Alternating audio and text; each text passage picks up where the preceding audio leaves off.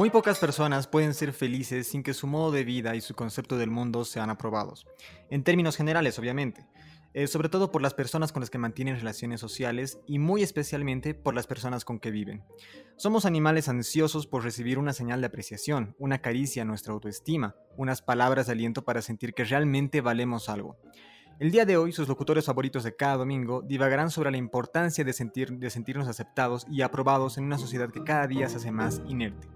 Sean todos muy bienvenidos a un nuevo capítulo de La FOU. Eh, como siempre, mis dos buenos amigos Max y Juan. Chicos, saluden, no sean tímidos, por favor. Ya es, creo, el capítulo 57. Ay, Dios. ¿Qué le pasa a este? Tímido yo. ¿Qué le pasa a este pendejo? Dice que está más silencioso normalmente. ¿Cómo están, queridos podcast escuchas? Hoy día con más energía que nunca. Se supone que tienes que estar hecho mierda. Se he hecho putas, pero no hay que meterle ganas. Ese es nuestro trabajo. Hola, hola. Un trabajo Ay, no remunerado. Si alguien quiere pagarnos, por favor. Vamos a abrir nuestro Patreon. Cuando, tengamos, cuando tengamos presupuesto para eso. ¿Sabes qué? Deberíamos intentarlo. No perdemos. De repente hay algún loco que sí, sí nos quiera aportar. Sí, no perdemos Mm. nada. Sí. Bueno, vamos al ruedo. Ok, empezamos con el tema. Bueno, em, el título del, capítulo de hoy se llama El miedo a la opinión pública, ¿no? Y como bien lo planteaba en la introducción, eh, vamos a hablar sobre todos estos aspectos que pueden abarcar este, este término, ¿no? Em, quisiera saber, a nivel general, obviamente, eh, si ustedes alguna vez se han sentido eh, tal vez rezagados o les han prohibido emitir su opinión respecto a algo, ya sea en la universidad, como estudiantes o incluso ahora en su vida adulta. O sea, yo creo que todo el mundo, pero no así como que muy directamente. Creo que de, de cierta forma uno sabe que hay, o sea, em, socialmente, sin darnos cuenta, se va construyendo la, los filtritos que te dicen qué cosas están mal antes de que las hagas. Entonces llega un momento en el que, em, en el que tú ya te sientes como que quieres dar una opinión y te sientes em, un poco presionado para matizarla de cierta forma y por, porque sabes que está mal o porque lo, lo van a ver mal. Así que yo creo que sí, sí hay. De hecho, es bastante orgánico. Entonces, cosa que no es como que te dicen, no, no puedes hablar de esas cosas. Hay, hay lugares que sí, pero creo que normalmente se da de forma bien natural, cosa que a veces ni nos damos cuenta. Eh, en sí, mm, varias veces. es que, mira, en, eh, en el pasado sí he sido, más bien justo hoy en día ya he aprendido muy bien a hablar también y entender los contextos en los que ese- uno se sitúa. Entonces, pero antes de aprender y de hablar con más personas más allá de la burbujita en la que estaba, sí era muy torpe en entender qué estaba pasando y qué tipos de comentarios debería dar. Y muchas veces me han dicho, no, Max, esto no hace así, no, Max, no, Max. Era, ah, es cierto, oh, puta, es cierto, claro, que la otra gente no piensa igual que yo. No me puedo reír en un funeral. Espero que nunca lo. Pero eso no es una opinión pública, pues digo, es una simple reacción, digamos, a un momento incómodo. Pero Claro. eh, creo que se podría dividir, o sea, un poco analizando este tema en lo que iba viendo de qué podíamos hablar el día de hoy. Creo que podemos dividirla en, en tres categorías, ¿no? Esto de la opinión pública. Puede ser en un plano laboral o en un plano profesional, más que todo, ¿no? En nuestro caso puede ser el diseño gráfico. En otro plano puede ser algo más social, como hablar de, de política, de la pobreza, del hambre, etcétera, etcétera. Y otro ya podría ser un plano más coloquial, ¿no? Dar tu opinión respecto a una película, eh, sobre alguna banda, gustos personales, ¿no? Entonces, eh, abarcando estos, estas tres categorías, yo creo que si nos adentramos más a la primera, que es el ámbito profesional, ¿no? Sobre todo, como vuelvo a repetir, ¿no? En nuestra área, que es el diseño gráfico, es una, es una cuestión muy, muy subjetiva, ¿ya? Porque creo que cada uno tiene una opinión distinta a, un diseño, a un autor, qué sé yo. Entonces, no sé si ustedes tienen algún recuerdo, alguna cuestión así de, memoria en la universidad, por ejemplo, eh, cuando nos pedían dar la opinión respecto a un trabajo. No sé si una de las docentes, la Amparo Bedoya, por ejemplo. Saludos al Amparo, por cierto, si es que nos escucha en algún lado de La Paz. Eh, siempre nos decía al final de, cada tarea que demos la opinión respecto a los carteles de nuestros compañeros, ¿no? No sé si en algún momento ustedes han sentido cohibidos o les ha entrado un miedo de decir, este cartel es una reverenda mierda, deberían aplazarlo, pero cuando te preguntaban decían, sí, me parece que está bien. ¿Les ha pasado alguna vez? Sí. ¿Y qué es lo que te provocaba no dar tu opinión, Max? Era más que todo la, la, la o sea, las personas a mi alrededor, ¿qué tal? Mira, creo que todos en ese momento hay como ciertos contratos sociales entre nosotros, no sé cómo explicarlo. Es una opinión que sabes que los demás comparten contigo, pero todos, absolutamente todos, están de acuerdo al mismo tiempo en que no pueden dar ese tipo de opinión porque van a dañar a, alguien. Y bueno, me, ha pasado en, varias situaciones más bien, porque tenía unos compañeros relativamente especiales que presentaban trabajos de dudosa calidad y calidad y procedencia.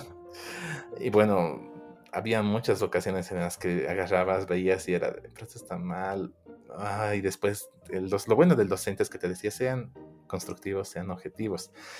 Te da ganas de agarrar, viejo, esto es una mierda. ¿Qué, carajos? ¿Cómo vas a presentar esta huevada aquí? Pero no, te aguantas y dices, mira, te faltó esto, esto, esto, tienes que armarlo de la forma más bonita, que dentro de ti es un, un poteo intenso creo, creo, que hay formas, o sea, es decir, estamos hablando, estamos hablando del ámbito de la universidad y creo que más bien lo, correcto es, es, obviamente plantearte este, críticas que, tengan, que sean objetivas, que tengan significados. O sea, ¿qué, ¿qué, realmente significa? Viejo, esto está una mierda, es una huevada. La palabra huevada en el diseño, o la palabra mierda. O sea, creo que más bien esto sale más de la visceralidad y es como que, obvio, es como que no te gusta y, y lo sacas así. O sea, la forma es en la que uno, cuando te, te piden la opinión de un cartelito y tú objetivamente tratas de, de hacer notar sus errores, así como, mira, es que este, la, grilla, el, lo interlineado, cualquier burrera que le digas, esa, forma en la cual respondemos creo que es la correcta. Más bien siento que más bien la forma incorrecta de responder sería así, eso es una mierda, es una huevada, está feo. O sea, porque esas palabras realmente qué significan, son tan eh, subjetivas y ambiguas en el ámbito profesional. Me parece que está bien más bien que que, hablemos de forma más mm, moderada cuando estamos dando nuestras críticas. No, por supuesto. O sea, eh, yo no defiendo el hecho de que al ver un cartel, de hecho, reniego contra esas personas que al ver algo simplemente dicen, oye, esto es una mierda. ¿Pero por qué? Mm, no sé, es que me parece una mierda, ¿no? Pero dame una explicación, entra en detalles, ¿no? Y realmente no pueden. Y algunas veces creo que puede ser una cuestión más de envidia, ¿no? Porque no sabes dar una explicación de por qué está mal, pero sin embargo en tu mente está mal, ¿no? Eh, bueno, y hablando ya así con estos ejemplos de la universidad y demás, em, el Max tocaba un punto muy importante, ¿no? Que era el, el, que todos tienen una opinión que tú puedes creer que es la misma, ¿no? Que ese cartel o ese, esa pieza es una reverenda basura, pero no lo quieren decir. Y hay siempre una persona, bueno, a veces no, que se los podría catalogar como mártires, ¿no? Que son el que, sal, el que salca realmente la opinión de muchas otras personas que opinan lo mismo. O sea, que ese cartel no sirve por X, Z motivos. Entonces, eh, ¿alguna vez han actuado como esas personas que rompen el silencio y dicen lo que realmente es? Yo tengo un bonito recuerdo de nuestro amigo Salva en una clase de, comunicación eh, social que compartíamos. Me acuerdo que una vez, no me acuerdo cómo se llama, la Sandra, la profesora Sandra, que no me acuerdo cómo se llamaba, el que nos siguió después de la Clondi, ¿no? Em, creo que le preguntó qué es la vida o algo así, algo sobre la vida ya, así no sé por qué. Y el topo respondió a nuestro querido amigo Topo, no importa, no estamos dando nombres, simplemente Topo. El Topo respondió y dijo así como una burrada, como que ah, la vida es, es bella, es, ah, no, es amor, alguna estupidez así. Y el Salva se rió, se, se rió y dijo, ¿tienes una opinión, Salva? Sí, me parece una respuesta una respuesta estúpida. Em, y el Salvo respondió y le dijo, no, o sea, no tiene sentido porque, digo, su respuesta me parece algo estúpida porque la vida no es simplemente amor, es, es sufrimiento, es tal cosa, tal cosa, comienza a dar una serie de cosas que normalmente es obvio para todos nosotros, ¿no? Simplemente que a veces uno responde algo tan condescendiente y simplón como la vida, la vida es amor o algo así. Eh, que uno lo, lo, acepta, digamos, y me pareció cool que haya respondido lo otro, porque era, no sé, me agradó la respuesta. Te agradó la respuesta del Salva, obviamente. Del Salva, sí, sí, sí, exacto, o sea, porque, sí, del Salva, porque, oye, es que, es que a veces da ganas, ¿no? Cuando se responden cosas bien sosas y un poco, como te digo, simplonas y condescendientes, simplemente por responderla. Es como responde bonito, no hay que criticarle, pues si es una respuesta tonta y estás en clase, puedes refutarla. Ahora, llevado eso a la actualidad, o sea, eh, no sé, a nivel social, entrando a la otra categoría también, ¿no?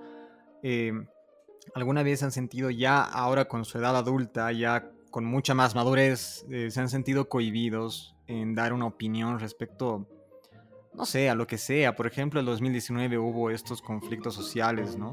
Y muchas personas tenían una opinión, pero había tanto miedo que eso igual es otra cosa, ¿no? El miedo que puede eh, implicar violencia, porque dabas una opinión respecto al partido político que estaba en ese momento en el gobierno y era prácticamente ponerte la soga al cuello, ¿no? Te podían linchar, de hecho habían muchas personas que, resultaron heridas, acosadas por estas, eh, estos eh, seguidores radicales, ¿no? Del partido en cuestión. Entonces yo creo que, bueno, sobre todo el Max, que estaba mucho más implicado en este asunto, podría dar una, una respuesta más nutrida, ¿no? Max. Bueno, realmente no recuerdo qué pasó hace dos años. Eh, creo que hace dos años empezó a, bueno, yo, yo, yo empecé a, dar mi opinión más que todo por estas cuestiones políticas, sociales, y sí me he sentido en algún momento censurado, más que todo, no, sino bien privado, no, no, no me han dicho, no privado, solamente censurado por algunas personas, pero mayormente creo que mi círculo de personas que conozco tienen una visión política, social, mm, para, muy parecida a la mía. Hay alguna que otra excepción con las que me, más bien conozco personas con las que me encanta discutir, con las que me encanta agarrar y mandar a la verga y así esas cosas, pero ahí va. Ok. Pues, ok, bueno. Em, vamos a continuar. Eh, ¿Qué les parece si hablamos sobre el momento en el que nosotros publicamos un trabajo en las redes sociales? Eh, voy a poner un contexto más específico, Instagram. Cuando ustedes suben un trabajo a Instagram, y esto creo que pasa más de uno, no solamente a, diseñadores o a amigos cercanos que teníamos nosotros, sino a muchas otras personas, cuando suben una foto, una, una imagen, un diseño, algo que ustedes han hecho, una ilustración, lo que sea, ¿no les entra esa, esa ansiedad o esas ganas de ver cuántas personas le van a dar like o cuántas personas van a comentar su trabajo? Si realmente gusta o no gusta al, al público, a, a las personas a los usuarios de Instagram en general? Uf, uf, uf. Sí, a, todos nos importa. Supongo que a algunos más que a otros, ¿no? Pero sí a todos nos importa, yo creo. ¿Y creen que es algo bueno o es algo malo? Cuando subo trabajos, comúnmente me doy como un día para ver, ah, a ver cuántos, cuántos followers o cuántos me gustas obtengo con esto y, ah, mira, es algo, ah, mira, no, y después te olvidas del asunto. Es que creo que es necesario, incluso es una cuestión de supervivencia, no Instagram, sino el hecho de que tú, de alguna forma, cuando interactúas con otros individuos, eh, quieras eh, tener eh, como respuesta, ¿no? Una respuesta favorable, porque eso incluso te garantiza poder sobrevivir, ¿no? Mientras tu, grupito de, en tu tribu estás, mientras tu mayor valor consideren las personas que tú tienes para ellos, tienes más chances para todo, ¿no?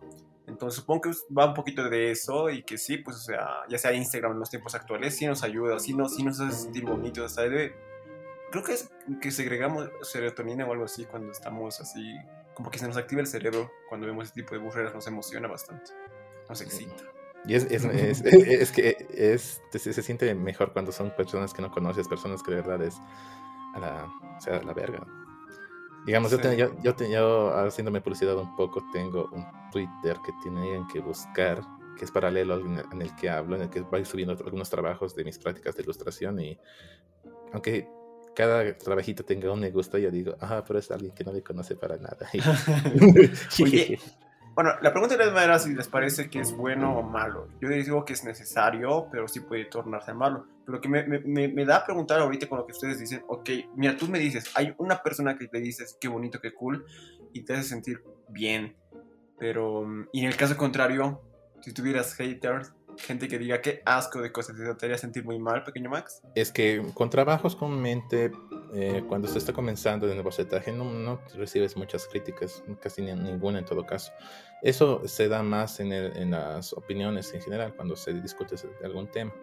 Y comúnmente no, no recibo muchas de esas, de esas de ese tipo de reacciones cuando yo estoy compartiendo, hablando de algunas cosas en Facebook o en Twitter porque doy bien mis argumentos o trato de darlos bien. Max el O sea, trato de ser lo más neutral y lo más consciente, por así decirlo, posible, porque al final y al cabo no, es, es difícil estar de un lado o del otro. Yo, em, a ver, respondiendo a mi propia pregunta, no creo que sea ni bueno ni malo. Yo creo que es algo que en la actualidad es normal, ¿no? Eh, pero sí, un poco concuerdo con el Juan que si se, si se hace muy obsesivo esto de, ver cuántas personas le han dado like a tu publicación o han comentado, eh, se puede convertir en algo peligroso, ¿no? Algo que hay que tomar en cuenta y, bueno, pararlo, frenarlo. Eh, pero me sigue pareciendo muy, muy curioso cómo ahora esto de las redes sociales y sobre todo de los seguidores y de los likes importa tanto, ¿no? Es una... Es, yo creo que hasta deberías ponerlo en tu currículum, ¿no? Hola, soy Edmar Arano, soy ilustrador, he salido de la universidad tal año, la, la, tengo tantos followers. O sea, es de locos. El otro día había una, mm, una charla, ¿no? En, el, en Facebook Live de uno... Bueno, estaban hablando sobre la historieta, sobre la historia del cómic y demás. Invitaron a unas eminencias, ¿no? A unos autores súper importantes. Vamos a omitir los nombres. y entre ellos había una persona que que, mm, o sea, rayaba un poco porque no, no entendías por qué estaba ahí, ¿no? Eh, tres de los autores que logro recordar realmente son muy importantes y han dado un aporte muy, muy relevante a esto de la, del cómic a nivel nacional, ¿no? Pero esta otra persona eh, era, no sé, una, una interacción rara la que tenía, ¿no? Igual la opinión que, que daba cuando les preguntaban eh, su opinión respecto a algo, los otros tres así súper nutrida la explicación y, esa otra persona simplemente decía, sí, concuerdo, me parece bien.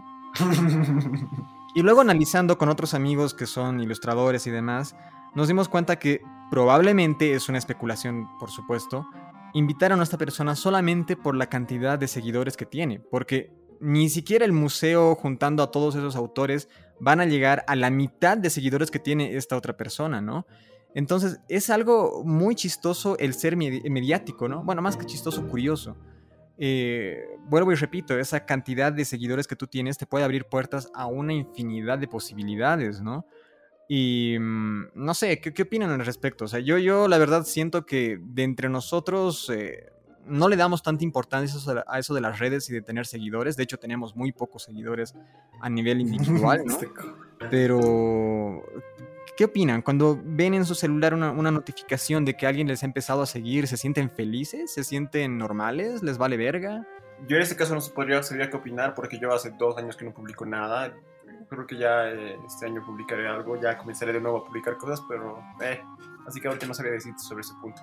Lo que sí me, me, un poquito es... Em, no sé, em, es que al final no sé, o sea, como tú dices, tienes un... Realmente tener muchos seguidores tiene su mérito. O sea, es una cuestión meritocrática. O sea, jala por eso, porque, o sea, ubicas que si tú entras a TikTok o cualquiera de esas cosas, hay niños de 12 años que hacen algo chistoso por accidente y siguen haciendo ese mismo. Se vuelven el niño, yo no fui. Entonces comienzan a hacer su gracia una y otra vez y, y pum, tienen seguidores. O hay chicas o incluso chicos bastante atractivos que simplemente sonríen y demás y, y tienen muchos seguidores. Luego también hay cosas que son bastante complejas, interesantes o bonitas, o, o sketch, lo que sea, ¿no? Que son entretenidas y bastante elaboradas, que pueden tener muchos seguidores, como otras cosas que están mucho más elaboradas, que no, no tienen su mérito, no tienen muchos seguidores y demás, entonces... ¿Qué es esto? Esto de, ser seguidos por las... Eh, eso de tener muchos seguidores, una cuestión que te da por casualidad, por esfuerzo. Si fuera esfuerzo sería meritocrático, pero realmente es así, creo que no. Yo creo que hay una de ambas. Es un poco complicado, mira, justo con lo que estábamos hablando hace unos podcasts, lo que vendría siendo las...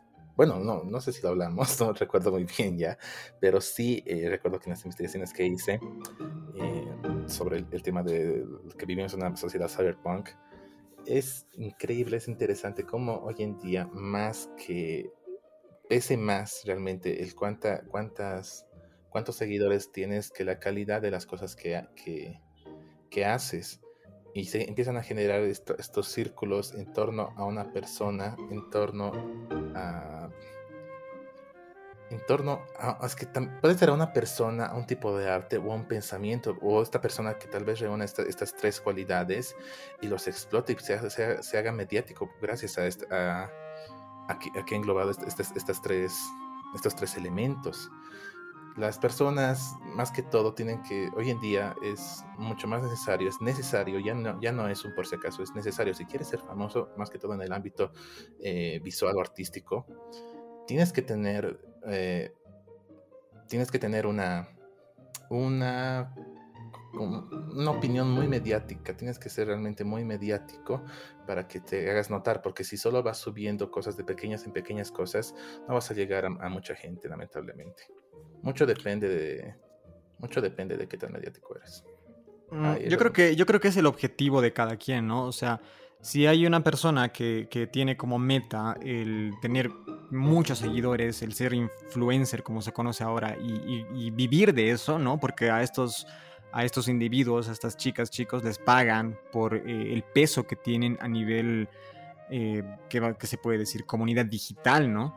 Entonces, eh, si tú apuntas a eso, claro, le metes muchas ganas, publicas todo el tiempo, subes historias todo el rato, y de esa manera vas acumulando gente, ¿no? Ahora, si tu objetivo es simplemente utilizar la red social como un medio, una galería prácticamente, ¿no? Donde puedes mostrar tus diseños, tus artes, tus fotos, lo que quieras, yo creo que ya eso es otra cuestión, ¿no? Eh, y yo más me, voy a ese lado, o sea, yo por lo menos de manera personal nunca he apuntado a ser famoso a través de las redes sociales. Simplemente utilizar... No, creo que no. ah, no, lo harías. Feo. A ver, pero sabes qué, mira, hay, un, hay un punto interesante aquí, porque comúnmente los que los, los primeros influencers, los primeros youtubers, influencers, toda, toda esta bola de gente que, que, que, que, tiene cientos y cientos de seguidores, tampoco es que ha sido porque yo le estoy metiendo ganas, yo, estoy metiendo, yo, yo, quiero, yo quiero seguidores. Muchos realmente han agarrado y han hecho una galería de las cosas que podrían ser cosas graciosas, cosas bonitas, eh, pensamientos, historias, cosas que querían ponerlo en un lugar y a ver si tienen suerte en que alguien les encuentre. Y realmente, si llegas a tener una gran audiencia, es a mí me parece que si, es que no tienes una, una, empresa por atrás que, que, te enorme qué tienes que hacer, es mucha suerte, es como una ruleta rusa. Incluso por, esta misma ruleta rusa puedes acabar siendo una persona, una persona con, influencia, que, con influencia importante, mediática, con buenos seguidores, una persona mediática que, que, que, es mediática pero a costa de qué? Del hate, eh, a costa de personas que solo la van y la odian van y si quieren, quieren hacer daño a esa persona porque ha publicado algo que, que no le gusta a, cierto sector y puta, internet como todo es anónimo, todo es una verga, van a ir contra ti, quieras o no. Sí, puede ser, o sea, has mencionado a esas personas que han, se han vuelto influencers eh, sin querer serlo, ¿no? Y yo creo que esos son, vamos a decir, los pioneros, ¿no? O sea, de hace años atrás, cuando han empezado a subir gameplays o, huevadas así, porque antes no había ni Instagram ni nada de eso.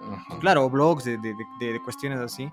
Eh, y a la gente le ha empezado a gustar, ¿no? Y en base a eso han ido creciendo. Pero hoy en día, a la fecha, ser, eh, no sé, eh, gamer o influencer o youtuber o lo que sea, ya es casi como una especie de trabajo, ¿no?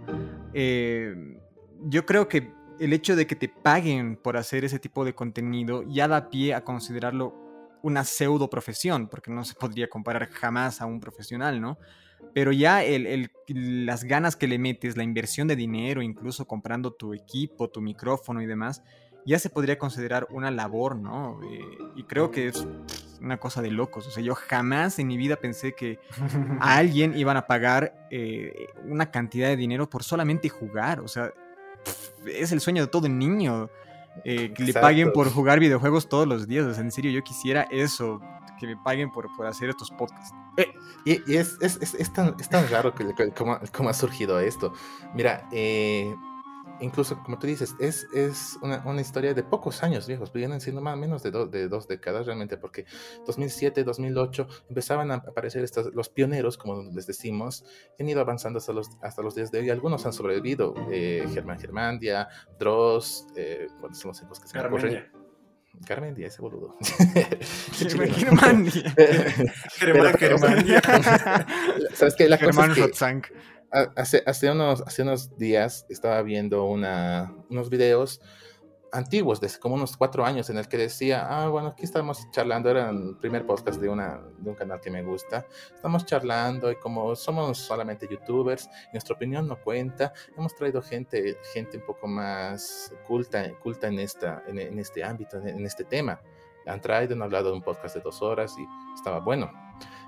Han pasado ya unos tres años desde ese video y los videos de esta persona, de este canal, tienen referencias, tienen bibliografías, o sea, se han, ido evolucionando de una manera tan, tan, eh, es que es más, no, no, podría decir profunda, sino es más seria. Ya puedes agarrar un, video, un video de YouTube como un referente real para hacer una, como, un referente académico, por así decirlo, porque estos también tienen sustento por detrás. Muchos de estos ya empiezan a tener sustento por detrás eh, y se basan en bibliografías, en otros videos y ponen un poco de experiencia también, también en eso. Son muy, muy, muy bellos esos videos. Ya, se va como que profesionalizando. Creo que nos estamos saliendo un poquito del tema, pero sí, se va profesionalizando. Es, em, eh, bueno, eh, aprovecho el silencio de Juan para hacerle recuerdo que dentro de unas semanas vamos a hablar de YouTube en este podcast y vamos a ahondar un poquito más en esta parte de que estamos hablando. Genial, gracias por el spoiler, Max. de nada, putos. ya que hemos mencionado estos eh, creadores de contenidos y estas plataformas, ¿no? Eh, ¿Ustedes cómo creen que interactúan con estas, con estas personas? ¿no? O sea, obviamente son eh, individuos, eh, youtubers, lo que sea, con las que nunca vamos a tener una relación directa. Pero sí podemos entrar a su canal y comentar algo, o entrar a su cuenta de Instagram y decirles alguna cosa y demás, ¿no? Eh, eso se puede llevar a dos planos. A uno que es, vamos a decirlo, más imposible, que son estas personas súper importantes o más o menos lejanas, y otras que sí podrían estar eh, más en contacto con nosotros, ¿no? ¿A qué me refiero? ¿Qué pasa cuando alguien sube un, un diseño, una imagen, una fotografía que ha sacado en el Salar de Uyuni, por ejemplo? Y nos parece que está buena, pero no lo queremos decir. O sea, simplemente vemos la foto y ni siquiera le damos like, ¿ya? Es solamente pensar, está buena, pero no le voy a decir que está buena. ¿Para qué hacerlo, no ve? Entonces, a eso yo, me, yo, lo, yo lo catalogo, yo le he generado un término que se dice gestores de autoestima, ¿no? Si nosotros decimos a esa persona, oye, esa, qué buena fotografía, me encanta cómo has tomado el ángulo y la luz y la sombra y demás, estamos generando una, eh, una autoestima a esta persona, ¿no? Y va, va a valorar más su trabajo y va a subir más contenido de este tipo. Entonces, ustedes se creen ustedes se catalogan, mejor dicho, como gestores de autoestima, de esas que promueven el, diseño o las, no sé, el contenido a nivel general en estas redes sociales, o son de los que se quedan callados, o peor aún, son de los que destruyen el trabajo de los demás solamente con dar su opinión. Eh, ¿Sabes qué? Hay, hay porcentajes ya estimados que son así, tal cual viejo. Em, por ejemplo, si es que tienes eh, un, canal grande, un canal, un canal grande tiene un millón de suscriptores, suscriptores, ¿eso qué implica? Eso implica que en promedio en comentarios tiene que ser, es aproximadamente de un 10% para abajo. Entonces, es decir, eh, si, no, perdón, es mucho menos, es el 1%, el 2% o algo así, porque si tienes un millón, probablemente eh, tengas como mil comentarios. Entonces vas bajando, vas bajando, vas bajando. Es muy poca la gente, o sea, que realmente te comenta. A ver, no sé si ustedes, querido podcast escucha, vaya su un youtuber favorito que tenga, que tenga pocos suscriptores. No sé, pues ponle unos a uh, 10.000 suscriptores. Va a ver ustedes que en sus comentarios, con, con un canal de 10.000 suscriptores, va a ver ustedes que, mm, que los comentarios van a ser muy pocos. no, no, no, van a llegar, le puedo asegurar que no llegan a, a, a 100 comentarios le puedo asegurar que la mayoría no va a llegar ni a 100 comentarios. Cuando usted vea un video o un canal que tenga un millón de suscriptores, usted va a notar que en visualizaciones cada video va a tener un poco más que eso normalmente, porque hay más gente que ve los videos que se suscribe en vez de suscribirse. Yo por lo menos soy de las personas que la verdad no. Si me suscribo a algo es porque realmente me interesa, realmente me gusta, pero si algo simplemente me gusta, no me suscribo. Y bueno, sí, sigo consumiendo el contenido, pero no me suscribo, lo cual está mal y lo voy a cambiar y, en cuanto a promover con comentarios y demás, no, tiene que ser demasiado especial la cosa como para que sí lo haga. O sea, ¿tú te crees que eres el cherry del pastel como para decir, no, mi opinión vale demasiado como para soltarla a esta persona, don nadie. Es que lo veo innecesario, no, no, como te digo, no, no lo tomo demasiado personal como para poder dar mi opinión. diferente sería que tú, digamos, tengas un canal o el Max y que ya yo dé mi opinión de algo, aunque ustedes directamente, ¿no?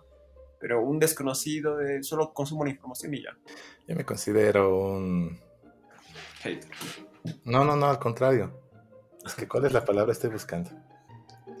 Un gestor de autoestima. Es que más que todo es gestor de, conceptos, porque yo cuando eh, trato de hablar y interactúo en Twitter o Facebook, eh, trato de explicar los puntos de la forma, como ya repito, de la forma más neutral para que las personas lleguen, puedan entender lo que está pasando. Digamos, eh, a mí algo que me, molestó mucho últimamente es que estén pidiendo estén denunciando ah, hoy en día en, las últimas elecciones del anterior, domingo, hace dos domingos, eh, fraude, fraude, fraude, con sin pruebas, sin, o sea, son unas pruebas muy boludas, unas pruebas muy estúpidas, realmente estúpidas, falsas de valor total.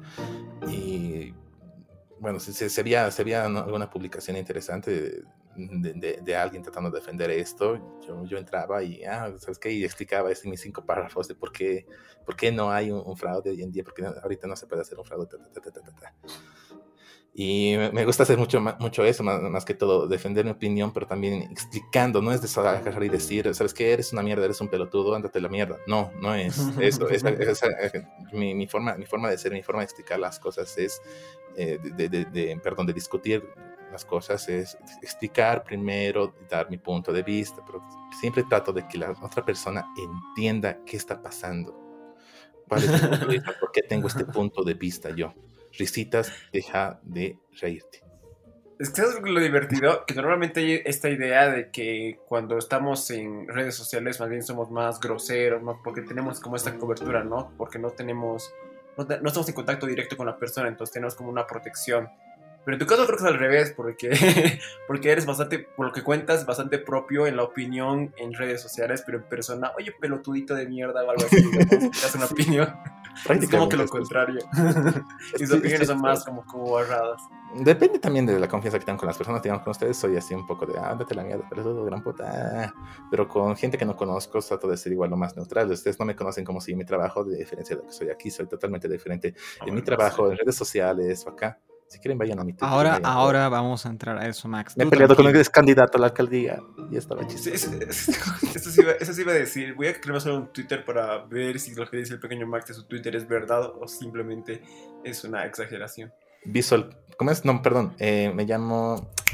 Poli, no, Politimax arroba Politimax. Es que tengo dos cuentas. Una es para subir trabajos, porque ya no quiero subir trabajos, opiniones respecto a cosas que me gustan a mis, a mis aficiones en esta cuenta en la que hablo de política, sociedad y esas cosas.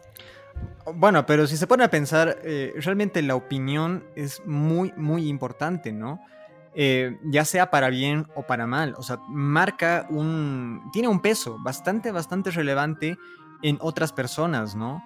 Eh, ¿No les ha pasado, por ejemplo, que cuando estaban, no sé, subiendo un trabajo o estaban exponiendo un trabajo, ya sea en el colegio, en la universidad, donde sea, y alguien les decía, oye, qué buena exposición, oye, qué buen diseño, qué buen trabajo, te sentías bien, ¿no? Y te sentías más motivado a hacer otra cosa. Eh, e incluso te, impulsaba a, a, tomar más riesgos, ¿no? El decir, ok, he gastado tanto en este cartel o me ha tomado una semana hacer este cartel, ahora voy a invertir dos semanas para hacer algo mucho mejor y superarme a mí mismo, ¿no?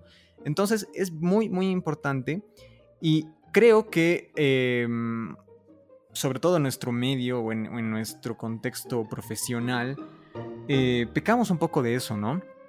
Eh, ya entrando otra vez al diseño, perdón que tocamos tanto el diseño, pero es que es lo que mejor sabemos. Eh, si alguien ve un cartel, o bueno, no sé, en la BCB, en la Bienal, que, siempre hay de estas personas que publican sus carteles o están exponiendo, eh, yo no he notado que, te vengan a decir, oye, qué genial cartel. La mayoría o se queda callado o critica, ¿ya? No es que le parezca todo mal, pero siempre ve los, los defectos antes de las virtudes, ¿no? Y no sé, me parece algo, algo mal, creo que habría que cambiar, sobre todo no sé, los, los, las nuevas generaciones, ¿no? Porque esto es un, un, error que cometemos cuando somos jóvenes. O sea, yo igual lo he hecho, creo que todos lo hemos hecho, cuando vemos algo y nos parece bueno, pero por más que nos parezca bueno, intentamos encontrar donde sea el defecto. Ay, no sé, se ha leído el punto aquí, o mira la tinta, no está bien impresa, ¿no? En vez de decirle, oye, está súper bien, ¿no?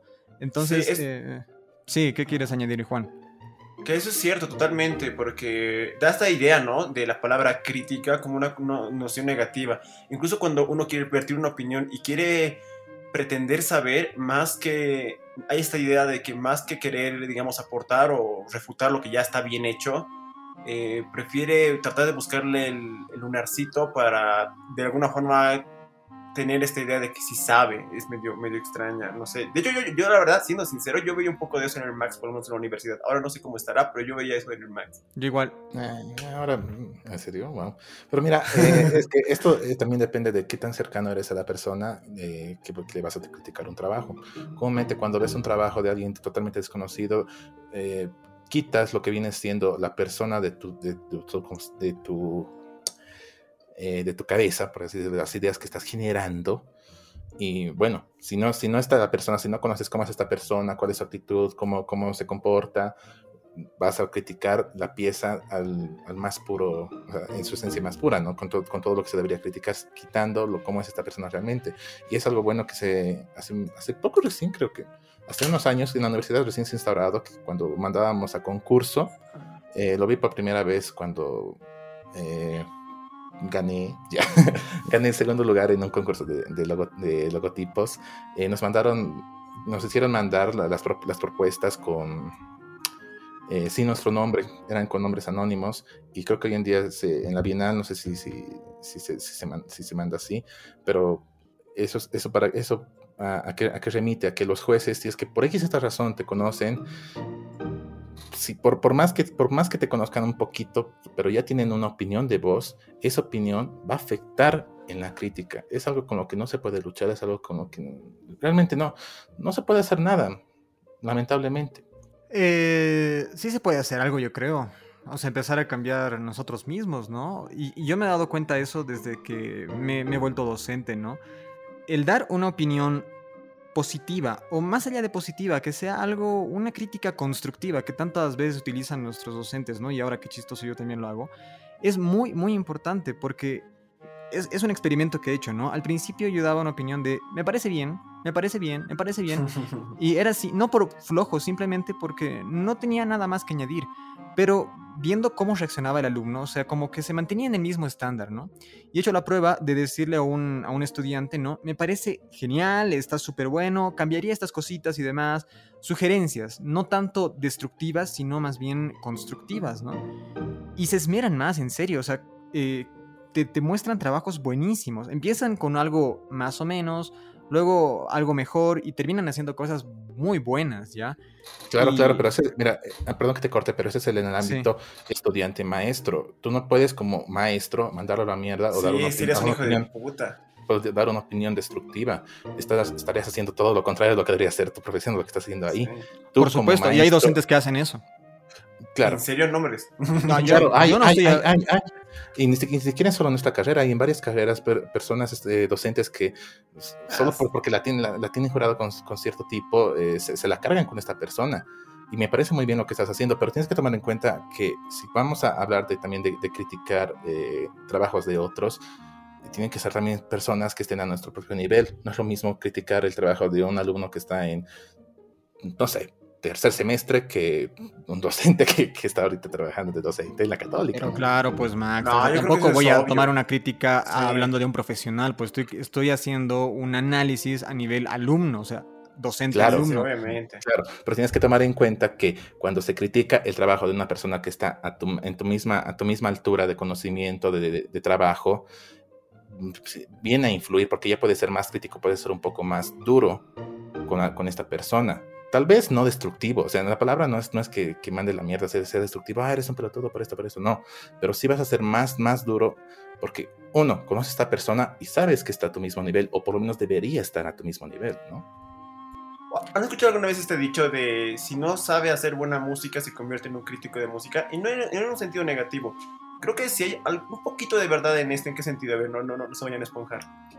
Eh, siento que es mucho más fácil poder dar una crítica correcta, o sea, sobre, digamos, yo criticando sobre, yo como diseñador, encontrar los errores en un cartel, siento que es mucho más, em, mucho más eh, fácil llegar a ese punto, a ese conocimiento, como poder dar críticas atinadas, a realmente hacer este, ese cartel, o hacer un cartel así de muy buena calidad. O como te digo, teníamos un docente, ¿se acuerdan? El, que era muy bueno, que hizo un libro sobre, sobre el escudo de, de acá de, de, Bolivia. Navia.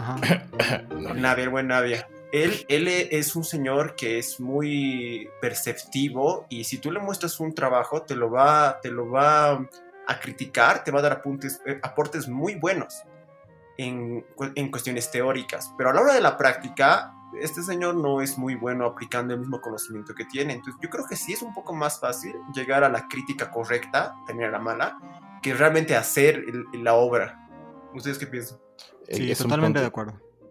Eh, mira, eso, eso, es un punto muy, muy interesante porque comúnmente el, en nuestro ámbito, en nuestro trabajo, más que todo valoramos a, lo, a los, a la, valoramos la crítica más que todo de, de dónde vienen, ¿no? O sea, le damos un valor mayor si esta persona tiene ciertos premios, ciertos reconocimientos, más allá de toda su carrera profesional, de toda su carrera académica y todo el conocimiento que absorbe. Por ejemplo, eh, una, de, una de nuestras docentes, no recuerdo el nombre, o prefiero no dar el nombre.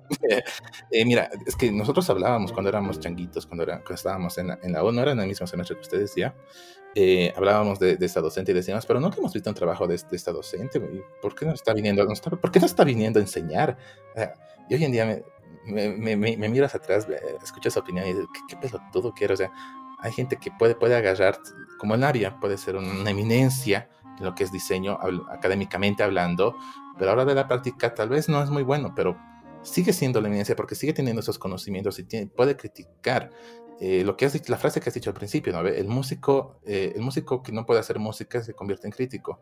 Me parece algo muy boludo, porque al final de cuentas el músico se va a esforzar hasta que, hasta que saque las, las cosas bien y eh, más allá de eso, si alguien que no es músico, que no ha hecho música, pero sabe muy bien del tema, sabe la teoría, sabe qué cosas puede refutar, qué cosas pueden sostener sus opiniones, bienvenido, es un buen crítico, por más que no haya hecho música. Yo creo que se puede dividir en dos, en dos cosas, ¿no? En la parte, obviamente, en la parte teórica y en la parte práctica. O sea, puede haber una crítica a nivel de concepto. Por ejemplo, el Navia era muy bueno dando una crítica, una opinión a nivel conceptual de cualquier cosa, de un cartel, de una tesis, de una ilustración, de lo que sea, te podía dar una, una, unas sugerencias a nivel de, de teoría, ¿no? De color, de iconografía, de semiótica y demás. Pero ya de práctica, eh, yo la verdad no lo tomaba mucho en cuenta. Cuando me daba una opinión respecto a mi diseño a nivel, eh, vamos a decirlo, plástico, o sea, a nivel de elaboración, yo no le daba mucha importancia porque en serio no sabía utilizar el Navia, los programas, tampoco era bueno, no sé, con la ilustración, con la fotografía. Pero si, por ejemplo, eh, el marco tóxico, ¿no? Me daba una opinión sobre mi ilustración, Claro, yo, yo tomaba más en cuenta eso. O sea, se puede dividir eh, a los profesionales en esos rangos según yo. O sea, según lo que yo opino, ¿no? Eh, y me parece muy interesante. O sea, creo que sí, habría que cambiar un poco la mentalidad, ¿no? Y ser también más receptivos a estas críticas que uno puede tener. Y, y saber filtrar. O sea, creo que sobre todo saber filtrar la opinión de los demás. Lo bueno, lo malo, lo que me sirve, lo que no me sirve, etcétera, etcétera generar un filtro hoy en día es, o sea, cuando, cuando eres una persona pública, por así decirlo, tiene, tiene muchas personas que están detrás de él que, también quieren combatir con la opinión, es un poco difícil también generar este filtro. O sea, mientras más grande es tu, el grupo que te, de gente que te sigue, más bien es más fácil generar este filtro porque dices, ah, estos son haters, ah, no, estos son boludos, este no, pues, opinión no vale.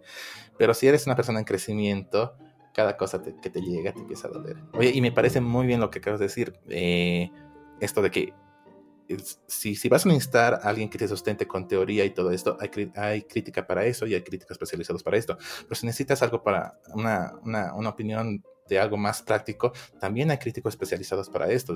Puedes recibir las críticas de ambas partes, pero siempre le vas a dar una mayor importancia a aquello que necesitas en el momento, ¿no? Exacto, sí. O sea, incluso puedes entrar más en detalle, ¿no? Si hay un tipógrafo que te va a, a, dar su opinión respecto a la letra que has utilizado en tu cartel, tomas esa opinión. Hay otro que te habla de ilustración, tomas esa opinión y demás, ¿no? Entonces, eh, yo creo que toda opinión sirve, pero sí es importante tener un filtro porque hay realmente opiniones que no te aportan nada, ¿no? De los típicos que vienen y te dicen, ese cartel es una mierda. ¿Por qué? Porque me parece una mierda, o sea, y es porque te odias simplemente. y por, igual por el caso contrario, también hay personas que no necesariamente tienen el currículum o algo así, pero pueden tener opiniones muy valiosas. Sí, eh, claro. pasa por el contrario, ¿no? Que más bien alguien te puede opinar algo que eh, es coherente y bastante, bastante interesante, pero por no tener los grados que tú consideras que son necesarios para poder opinar sobre la situación, dices, no, la verga, vos qué sabes, vos eres tal cosa, entonces, y demás. Entonces, vamos al, caso contrario. Por eso siempre hay que estar en busca de conocimiento proveniente de donde sea mejor. Si, si, si, es que en algún momento te, te, encuentras con una persona que dice, ah, pero tú, no tienes el grado de esto. Ah, pero mira, aquí en esta parte, en este libro, en esta, en, esta, en esta opinión, en este crítico, la cosa es alimentarse este conocimiento. sí, muy bien dicho. Exactamente. Em, bueno, habíamos hablado sobre esto de generar un filtro, ¿no? Lo hemos mencionado ahorita en lo que dábamos la explicación. El tener un filtro y aparte de eso, es bueno generar un alter ego, ¿ya? ¿Ustedes saben eh, qué significa el término otredad y alteridad? ¿Alguna vez lo han escuchado? No, lo que te iba a escribir hoy día es de que, de hecho, otra edad es una de mis palabras favoritas por, por el tonito, ¿no? Y me parecía, me parecía súper extraño porque, de hecho, es un término que se utiliza bastante en filosofía y es como que, what the fuck, porque, a ver, eh, solo, permíteme repetirlo solo por, porque suena bastante interesante, viejo este, la otredad del individuo frente a la sociedad moderna. Entonces suena algo bastante denso y bastante interesante. de hecho, más bien yo te iba a preguntar a ti si sí sabes el significado de esta situación en la cual lo estamos por meter. Y no dice que es otredad. sí. No, no, no, es que es, algo así como la capacidad de reflexión sobre uno mismo, saliéndose del, de tus... Um, saliéndote de tus... Eh, reflexionar sobre nosotros mismos, pero saliéndonos del plano de que somos nosotros mismos, ¿no? Entonces diseccionarnos de forma más objetiva. Es como ver, yo, como, yo lo que tengo entendido es cómo te ve más bien la, sociedad a ti, es cómo tú crees que te ve los demás a vos, es el, reflejo que tienes vos en los demás y es ese reflejo diseccionarlo, ver cómo es, esa es la otredad. No, no, no la otredad es lo que dijo el Juan. sobre uno mismo. Sí, es, es, es ver, es verte a ti mismo, pero de afuera, ubicas. El, construirte a ti mismo, pero desde un punto más ajeno, más, eh, más exterior, vamos a decirlo así, ¿ya? Y respondiendo al Juan, o sea, obviamente son términos y cuestiones más filosóficas, como tú lo has dicho, incluso psicológicas, que yo no lo domino, o sea, no es que sea un experto en ello, pero sí he tocado, he ondeado un poco en esta materia que he pasado justamente de enneagrama y espiritualidad. Ah, claro, tiene sentido, tiene sentido, tiene sentido, claro, por, el tema de uno auto autoevaluarse quizás. Exacto. Entonces, bueno, yendo un poco más al, significado concreto de esto, ¿no? La otredad y la alteridad eh, son básicamente sinónimos, ¿no? Tal vez la alteridad se podría explicar mejor. Viene del, del alter, ¿no? Que significa el otro es este alter ego que les había mencionado, ¿no? Una persona tiende a generar un... tiende a construir una imagen idílica de lo que él quiere ser, ¿no? Y a veces ese, ese personaje que genera lo llega a, interiorizar tanto que em, empieza a actuar en base a ello, ¿no? Y este personaje se crea a través de gustos, a través de la influencia de la sociedad, de la familia, de los amigos, de la educación y demás. Entonces, algo positivo de esta alteridad o de este alter ego, si quieren llamarlo así, es que nos permite crear una impermeabilidad frente a opiniones, por ejemplo, eh, destructivas, ¿no? Y hay personas que no llegan a, nutrir muy bien este personaje, ¿no? Esta otra persona, este otro yo. Y tienden a ser estas que son muy tímidas o una opinión les puede destruir la vida o creen que, no valen nada, ¿no? Entonces, ¿Qué opinan al respecto? ¿Ustedes creen que eh, esta, este alter ego es muy importante? ¿Ustedes consideran que tienen un alter ego y cómo podrían describirlo? A ver, eh, un poco, es que no, no, sé si termino de entender, pero para que me, me puedan explicar si es que me equivoco. Entonces, el alter ego viene siendo como esta, la cara que das a los demás, o sea, la, imagen que tienes vos, la imagen perfecta, algo que puedes. Max, tú mismo lo has dicho hace un momento, ¿no ve?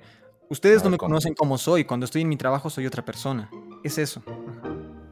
Es otra persona que te armas, eh, ese elemento que se va armando socialmente de ti Eh, por ejemplo, diferentes cosas como, el Politi, Politimax, ¿entiendes? El Politimax es una parte del Max, pero no es una es un alter ego, pero no es necesariamente el total del Max, ¿verdad? Ah, si critican al Politimax, ah. si critican al Politimax, hay personas que, digamos, si tú puedes, si tú tuvieras este, problemas de, como Edmar decía, ¿no? un poco de timidez, un poco de que tú tomas muy a pecho, podría pasar que si, si alguien cuestiona o te hace mierda al Politimax, tú lo sientas demasiado personal y no separes a, al personaje de, de ti mismo. Ah, oh, no, es, que acabo de entenderlo. es que justo utilizando el, el ese ejemplo de, la cuenta de Twitter que tengo, más bien, cuando atacan a esa cuenta, si es, es, que alguien viene y ataca esa cuenta, tampoco es que lo siento tan personal directamente, porque es solo una parte, no es el todo, no es el yo del completo. gracias, chicas. Y ahora sí podemos seguir. ¿Sabes qué? Yo veo esta situación, esto del el alter ego y a la vez de la otredad, que normalmente se presentan en un mismo individuo. ¿A qué me refiero? A que he conocido, hemos conocido, diré, eh, personas que tienen una noción, no hay, no hay una noción como que separada, una noción crítica de uno mismo. O sea, viven, como alguna vez me mencioné en otro podcast, vivir en una situación tan aislada de la realidad. ¿A qué me refiero? A que, por ejemplo, Max, a ver, dime algo, que sea, algo en, lo que seas malo. ¿En lo que soy malo? Sí. En interactuar con, con nuevas personas. ¿Qué? ¿Qué? Interactuar con nuevas personas. Ya, eh, mira, eso que tú, bueno, tú lo sabes, ¿no? Pero los demás lo, lo, vamos notando, digamos, cuando estamos en Sucre, caminando, te dijimos, anda a preguntar tal cosa y no querías porque estabas un poco tímido y era gente nueva y qué sé qué lo otro. Los demás, los demás en el universo lo, notamos, los que interactuamos contigo.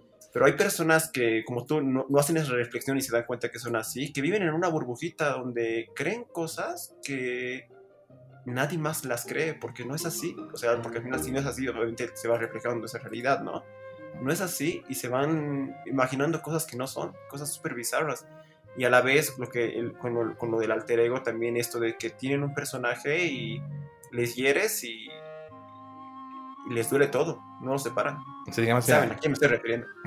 Eh, yo, yo, conocí a un chico eh, que, o sea, el chico no, no, no, no, era, la, no era la gran cosa realmente.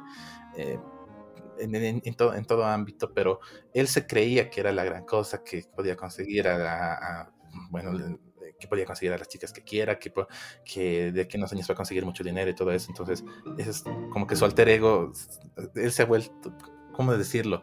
El alter ego se ha vuelto su identidad, pero al fin y al cabo él no es eso, simplemente es lo que quiere ser, lo que en algún momento ha querido ser y ahora dice, miente más que todo diciendo, sí, yo soy así, yo soy así, cuando se nota que no es así es algo que cree ser, pero todo el mundo que lo va observando y que lo va viendo sabe que no es así. Es como que todos sabemos la verdad, viejo. Dios mío. Es que, yo, creo, yo, creo, que puede ser un, mal manejo o tal vez una mala interpretación de la otredad o del, del alter ego, ¿no? Eso de generar ese personaje, pero que las demás personas saben que es un personaje. O sea, te das cuenta de que este tipo está actuando, ¿no? Viene y te habla de una forma pero sabes que no es así. Y eso te puedes dar cuenta fácilmente cuando eh, te encuentras con alguien del pasado, ¿no? Un amigo o alguien del vecindario que tú tenías hace años, eh, cuando vivías ahí, ¿no? Ponte a los 5 o 6 años, y te lo vuelves a encontrar a los, no sé, años posteriores, ¿no? Cuando ya tienen 20, 21. Obviamente las, las personas van a cambiar, ¿no? Pero te das cuenta ese cambio tan radical que puede haber con ciertas, eh, con ciertas actitudes, con ciertas cosas, ¿no? Y mm, bueno, un poco, em, digamos que vinculando con esto de la opinión pública, ¿no? Em, el alter ego, como les había explicado, es básicamente eso, ¿no? Es generar este, esta persona, ¿no? En base a, todo lo que le rodea, para poder eh, tener algo que, que mm, para tener algo que lo proteja, ¿no? Es, eh, son básicamente como, como capas o algo así es lo que yo he entendido, por lo menos, si es que estoy eh, transgiversando un poco la, la, traducción o el significado como tal, ayúdenme a corregirlo. Pero, mm, por ejemplo, si alguien te da una opinión que es muy, muy destructiva a un trabajo, ese alter ego básicamente salta y dice, no, para mí esto está bien, ¿no? Y, sigue adelante. Pero si hay otra persona que no ha generado este alter ego, o peor aún, que está totalmente transmutado, ¿no? Y le da la opinión y se lo cree y realmente le afecta tanto, te puede provocar un montón de cosas, ¿no? Puede desencadenar en hasta en depresión y en muchas otras, eh, en, muchas otras cosas malas, ¿no? Em, por eso les preguntaba, ¿ustedes creen que tienen un alter ego? ¿Consideran que han generado ese alter ego para, para poder impermeabilizar esas, esas otras opiniones que les pueden dar?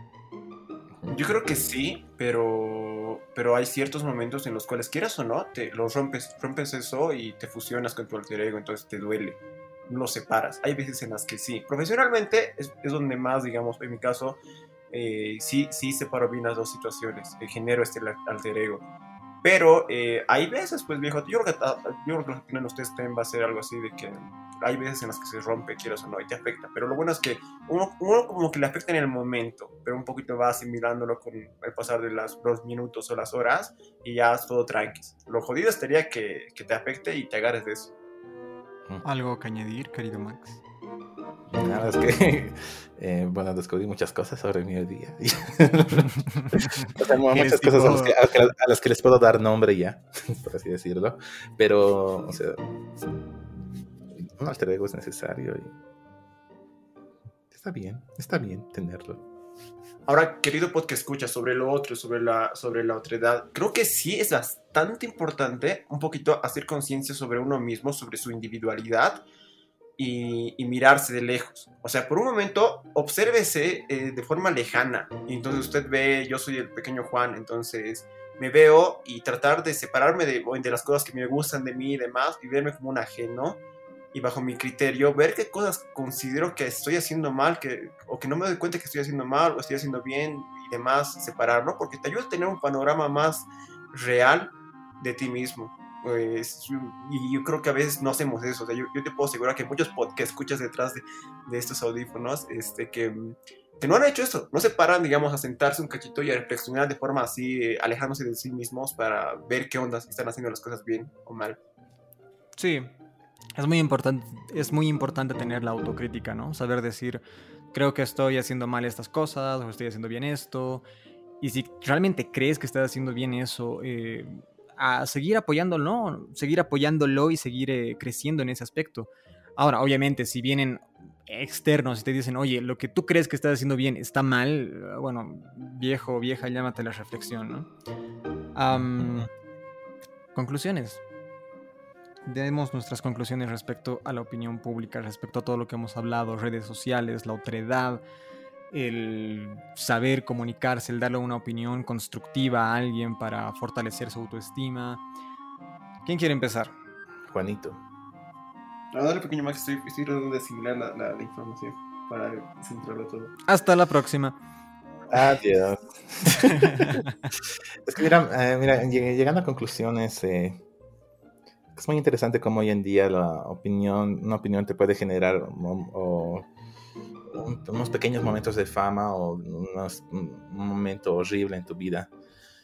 Así que más que todo, si es que vas a lanzar una opinión a público de cualquier tema, tienes que tener mucho cuidado. No es que puedes agarrar de tu perfil de Facebook, tu perfil de Instagram, tu perfil de Twitter y agarrar y decir lo que te dé la, la, puta gana. No, tienes que leer el contexto, tienes que saber más o menos en qué estás parado, dónde estás parado, cómo se están manejando las cosas y recién dar ciertas opiniones. Porque no es lo mismo tú y tus amiguitos haciendo chistes que tal vez no corresponden en, en, otro, en otro ámbito, pero porque estás en un, en un lugar de confianza, sí puedas hacerlo, que agarrar y tirar todo, todo, todo, lo que piensas a, a, a Internet. Internet, o como, como les dije hace, hace un momento, es como una ruleta rusa, te pueden salir las cosas muy bien o te pueden salir muy, muy, muy, muy mal. Sí, totalmente. Yo, yo creo que, mm, a ver, en, en, Internet, viejo, hay opiniones de todo, de todo, de todo, de todo. Hay cosas súper valiosas, como las cosas más estúpidas del mundo. Voy a aprovechar para volver a decirlo una vez más, no sé si lo he dicho en el podcast, pero lo he dicho muchas veces. Yo, yo no creo que esté cool, que la idea esta de que hay que respetar eh, las opiniones de todo el mundo, de que todo el mundo, toda opinión es respetable. Yo pienso que si hay eh, pensamientos estúpidos, pero eh, lo que sí hay que hacer es respetar a las personas, no a las, a, la, a las opiniones. O sea, hay, hay, opiniones que genuinamente consideramos que están mal, hay que, hay que decirlo sencillamente, pero de la, la, forma correcta. El que sí merece respeto es la persona que lo dice, no, de repente no es opinión tanto. Pero bueno, el punto es que en Internet hay un montón de opiniones sobre todo, entonces hay valiosas y no valiosas, ¿no? Creo que un, una cosa que para poder a discernir bien estas situaciones, creo que un bonito tip sería que la, la creo que está cool seguir ideas, pero no seguir personas. Es decir, como ustedes decían, hay veces que más bien nos guiamos por quién lo dice en vez de qué es lo que está diciendo. Entonces, a veces nos asociamos mucho eso. Y sé que es complicado, pero tratar de hacer ese ejercicio de, de separar a la persona de la idea. Digamos ideas, sino personas. Y mm, eso, lo, lo, que ya mencioné hace rato, o sea, ser un poco más crítico con uno mismo para poder para poder conocerse mejor. Y en cuanto a las opiniones, viejo, hay que darlas, hay que darlas. Yo creo que está bien dar opiniones. O sea, tratar de hacerlas con criterio, pero hay que darlas, es muy necesario. No, no, no se quede callado, querido que escucha, opine. Ah, me encantó lo de. Hay que separar las opiniones de las personas, porque de verdad, si sigues a las personas, estas te puede, pueden dar una opinión que, oh Dios mío, ¿cómo, ¿cómo dijiste eso? Pelotudo de mierda, no tienes. Ah, malas experiencias, chicos. Sí, es verdad. O sea, concuerdo totalmente con el Juan, creo que en todos los aspectos. Eh, hoy en día hay opiniones de todo y para todo, y de todos también, ¿no? Entonces, eh, ninguna opinión vale o pesa más que otra. Si hay algo que no te parece bien, si hay algo que crees que debería ser cuestionado, dilo, explota, sé aquel mártir que hemos mencionado en anteriores ocasiones, ¿no? Y, y, di lo que muchas otras personas van a pensar igual. Obviamente te van a criticar, por supuesto, pero eh, siempre está bueno levantar la voz, ¿no? Y decir, y más ahora con el, con el apoyo del Internet, donde puedes ser un poco más, donde estás un poco más protegido, ¿no? No digo anónimo, porque no me gusta eso de, la, de, de, ser anónimo. Creo que uno debería, si realmente defiende algo, debería poner su nombre. O sea, decir, ok, yo Esmar apoyo esto y me vale verga quien, quien opine lo contrario, ¿no? Y, y, bueno, eso, ¿no? Ser, ser mucho más. Eh, ser mucho más condescendiente con las otras personas, ser más amable también. Si crees que algo está bien, si, si te gusta algo, dilo, apoya, porque si no lo haces, tarde o temprano eso va a morir, ¿no? Eh, hay mucho poder en las palabras y en la opinión, así que sepan usarlo muy bien y direccionarlo eh, de forma adecuada. Creo que eso. Eh, momentos parroquiales, Max. Pequeño Max. Bueno chicos, bueno chicos, bueno chicos. Muy bien, muy bien, muy bien. Queridos podcast escuchas, recuerden que pueden seguirnos en Instagram, Facebook, YouTube, Spotify y también hemos abierto nuestra cuenta de Twitter. No, solo publicamos los podcasts, no se preocupen.